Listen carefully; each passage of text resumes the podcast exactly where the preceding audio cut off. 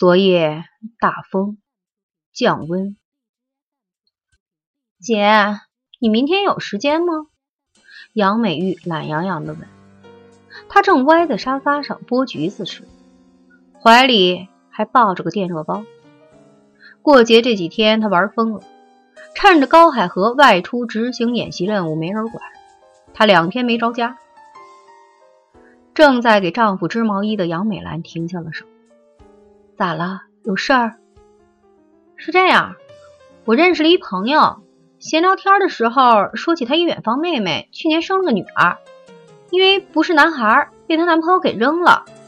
我原本也没上心，可她说那孩子肩膀上有块淡红色的胎记，我突然想起来上次你给爱佳洗澡，她身上不就有一块吗？再一算，出生时间也差不多，我就想着会不会爱佳就是那孩子呀？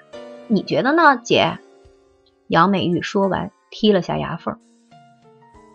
真的？杨美兰惊喜万分，她赶紧放下手里的活计，凑了过去。妹呀，你说的是真的吗？杨美玉不屑的一翻眼皮儿。我是说觉得像，真的假的，我哪知道啊？不过我和他说了之后，人家提出想看看孩子。你不相信人家，人家还不相信你呢。谁没事吃饱了撑的认个孩子回家去？对对对，杨美兰一叠声的同意。那咱请他来福利院看看中不？杨美兰小心翼翼的问。嗯，我不知道。这样吧，我给他打个电话问问人家什么意思。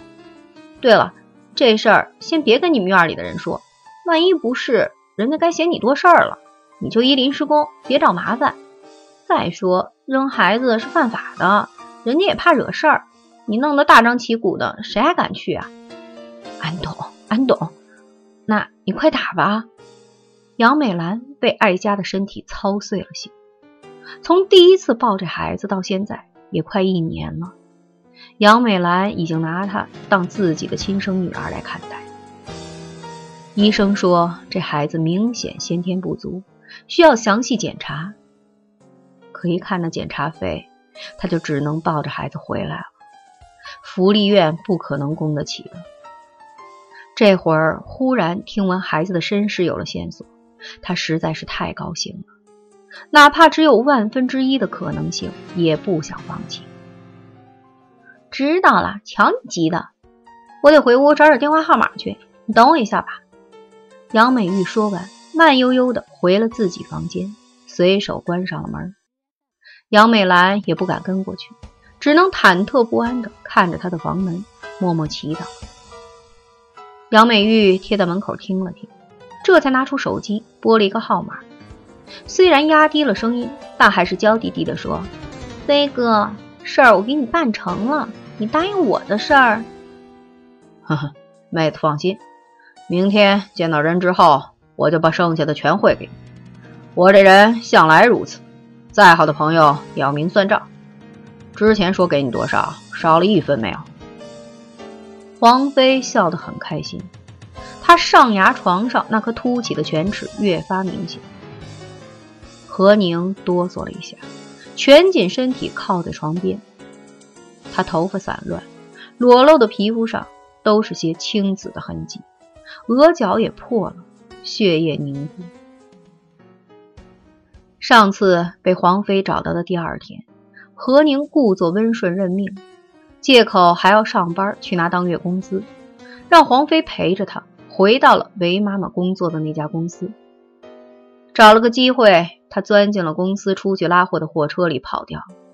出租房里留下的一切，他都不要，甚至包括他辛苦攒下来的钱。身上只有刚发的工资和身份证，说什么他也不愿意去找江山。这个男人的出现，他对自己的照顾认真体贴，差一点让自己以为小说中描写的灰姑娘遇到白马王子的事情是真的会发生。可现实就是这样，也许只差一点，但你永远够不到。不要说还有一个随时会出现在自己面前的凶狠的丈夫，就是被送到福利院的女儿，也随时的在提醒着他：你现在没有资格去享受呵护。他喜欢江山，真的喜欢，无数次梦到自己幸福的跟他生活在一起，没有打骂，也不用为了明天的生存而愁苦。可最后，都是被丈夫那扭曲的笑容给惊醒，欲哭无泪。自从她嫁给黄飞那天开始，她就明白，还能哭出来，也允许你哭，其实是一种奢求。如果因为自身而害了江山，何宁宁愿先杀了自己。他对自己越好，他越害怕，所以他一直躲着，希望他忘了自己。而在内心最深处，又渴望着他不要离开。女儿是自己活下去的支撑，他却是自己对幸福最后的一点渴求。逃跑之后的何宁，因为女儿的关系，一时无法离开北京。躲藏时，无意间碰到了一个有过一面之缘的老乡，说可以介绍他到一家郊区医院，专门给人当护工。条件是每看护一个病人要分他两成的工资。何宁立刻同意了，因为他肯吃苦，服务周到又体贴，要价也不高，所以很多病患及家属都愿意雇佣他。晚上累了就在医院的长椅睡一觉。他吃的很简单，就这样两个月下来，他还攒了一点钱。虽然觉得不安全，可耐不住对女儿的思念，他还是每隔一个星期就会去福利院附近转转，偶尔还能隔着铁栏杆看见一个女人抱着女儿出来晒太阳，跟他说话玩耍。看得出，那女人对女儿非常喜欢，温柔慈爱。何宁心中万分的感激，他觉得老天对他怎样都无所谓，女儿能遇到个好人，他就知足了。前几天何宁去看女儿的时候，发现福利院在做活动，展板上居然有女儿的照片。踟蹰了半天，还是忍不过走过去看。摸着照片上女儿胖乎乎的脸蛋，他强忍泪水，怕惹人怀疑，赶紧留了五百块钱，就低头走了。何宁一路哭着回家的时候，并不知道黄飞就跟在他身后很久了。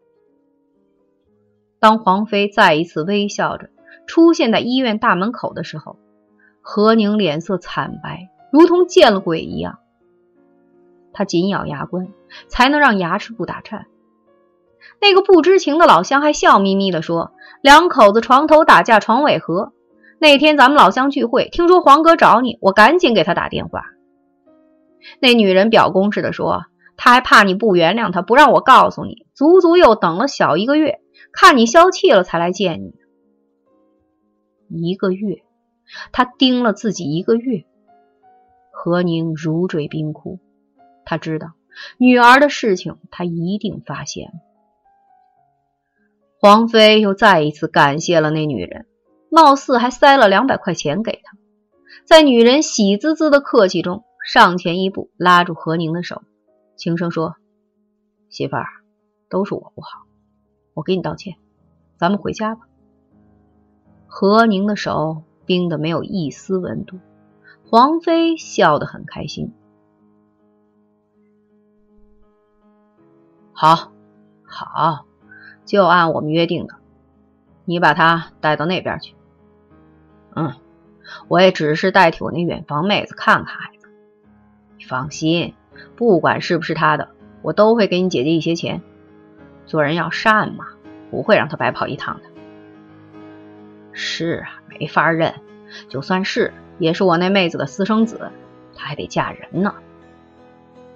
嗯，可不是，幸好认识了你，要是去福利院看，不定得多少麻烦事儿。好人有好报，哥谢谢你了。你还信不过我吗？咱俩谁跟谁呀？黄飞话说的亲热又客气。何宁隐隐约约听那边的女人说了句“讨厌”什么的，黄飞又叮嘱了一句：“那孩子的东西可千万别忘了，要不怎么认呢？”好，那挂了啊。他做梦也想不到，因为自己的逃跑，黄飞居然跟杨美玉有了联系。更想不到，那个对女儿温柔照顾的女人，竟然是杨美玉的亲姐姐。当时听黄飞说起的时候，他真觉得这就是一场噩梦。黄飞却得意地拍拍他的脸，告诉他：“这就叫天意，老天都照顾我，你别想逃出我的手掌心。”想到这儿，何宁不自禁的又瑟缩了一下，被黄飞殴打的伤处隐隐作痛，再一次提醒他面对的是什么人。屋里一时安静了起来，黄飞把手机放在手里把玩着。似笑非笑的看着缩成一团的何宁半晌，朝他漫步走了过去。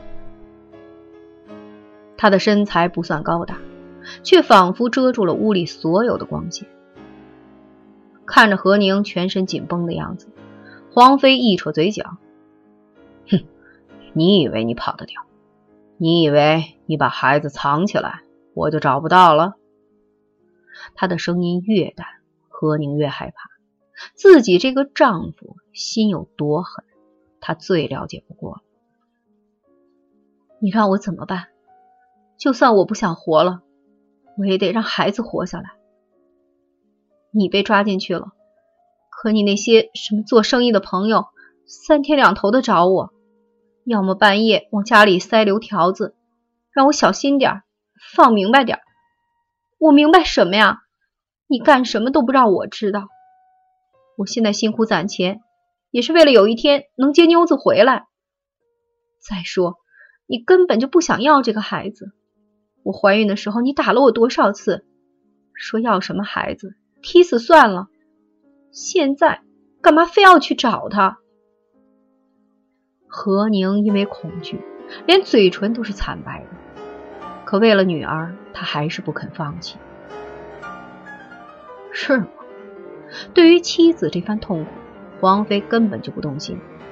他嘲讽地说：“我还以为你是忙着勾搭小白脸儿，怕孩子坏了你的事儿，才把他送福利院了。那小白脸现在也不知道你有个女儿吧？”你无耻！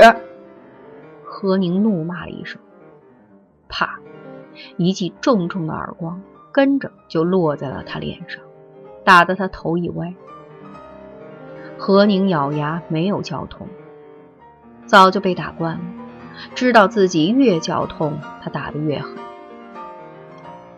黄飞冷冷一笑：“我告诉你，你要不给我乖乖的配合，妞子暂且不说，你猜那小白脸儿会有什么下场呢？”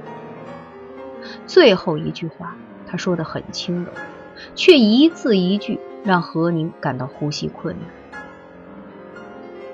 看着何宁惊恐的双眼，黄飞满意的点点头，转身回到桌旁坐下，顺手拿起啤酒想喝，却神色一变，眉头皱起。他用手按住了腰部，丝丝的吸凉气。我那天去医院做的检查拿回来没有？他问。还得等两天。何宁低声说：“他起身给黄飞倒了一杯热水。在老家，黄飞就喜欢喝酒，酒量特别大。不知道为什么，最近总觉得自己不舒服，肋叉子下面丝丝拉拉的疼。因为着急要找到何宁母女，一时间没顾得上。现在何宁被他攥得死死的，女儿也有了下落。那天无意间发现。”自己小便变成了啤酒色，再一想，近来自己精神不好，总觉得累，因此他就去医院做了个检查，钱花了不少，结果还没出来。现在医生都这样，没看到检查结果之前，一句诊断没有，以免担责任。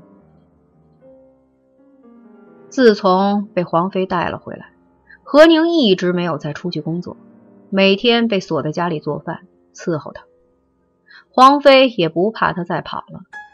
江山工作单位地址、电话，甚至他住哪，早就打听清楚了。他不信何宁有勇气跟江山和盘托出，拉他下水。看得出来，他对那小白脸儿真的动心了。黄飞冷笑着想：还没人能占老子的便宜呢。行了，关灯睡。明天可是个好日子，也许来个父女相认呢，那得多感人，是吧？喝完热水，感觉舒服点了的黄飞。站起身，开始脱衣服。何宁神情木然，站在桌边一动不动。黄飞也不催他，时间拖得越长，他越受折磨。最终，灯还是灭了。姐，你东西都带上了，别忘了，人家说了，想看看孩子当时身上带的东西，要不没法认。杨美玉。在电话里嘱咐说：“哎，都带了，你放心吧。”杨美兰连声说：“记得保密。”杨美玉又嘱咐了一句，这才挂了电话。美兰，你什么时候带艾佳去看病啊？见他放下电话，张老师顺嘴问了一句：“马上就走。”杨美兰微笑着说：“碰巧这几天艾佳又开始咳嗽，还有点发烧。”她借口带孩子去看病，正好就能让那家人去认认。杨美玉说了，人家一时半会儿没相认，只是想知道这孩子好不好。如果真是自家的，给点钱什么的，你也别着急让人相认，慢慢来，最起码先拿回些钱来给艾家看病也好啊。这事儿不能急，你逼急了，人家不认了怎么办？杨美兰觉得妹妹说的很有道理。她谁也没告诉，悄悄的带上了艾佳来福利院时围着的肚兜和小被子，就抱着孩子出了福利院大门。撂了电话的杨美玉一抬头，看见院子里韦妈妈在跟老板聊天，老板貌似得意洋洋的，正在展示他新买的宝马，指前指后的让韦妈妈看，而韦妈妈的表情却有点诡异。想笑又忍着的样子，只一个劲儿的点头。没聊几句，老板开上新车走了。韦妈妈回了办公室。徐姐，什么事儿这么乐呀？老板讲笑话啦？杨美玉迎上去，亲热的搀上了韦妈妈的胳膊。刚才老板跟韦妈妈吹牛，他新买的宝马车，进口的嫌贵，就买了国产的华晨宝马。车屁股上写着那四个字呢，他怕人家看不起他买的国产宝马，就想把那四个字给抠了。可都抠了，又担心有人不识货，不知道他这是名牌车。结果韦妈妈就看见那车屁股上只留下了两个光灿灿的字“宝马”，还不如都抠了呢。她当时就想笑，可在老板面前只能忍着。正想着晚上回去说给老头子和维丁听，杨美玉这么一问，他自然不能实话实说。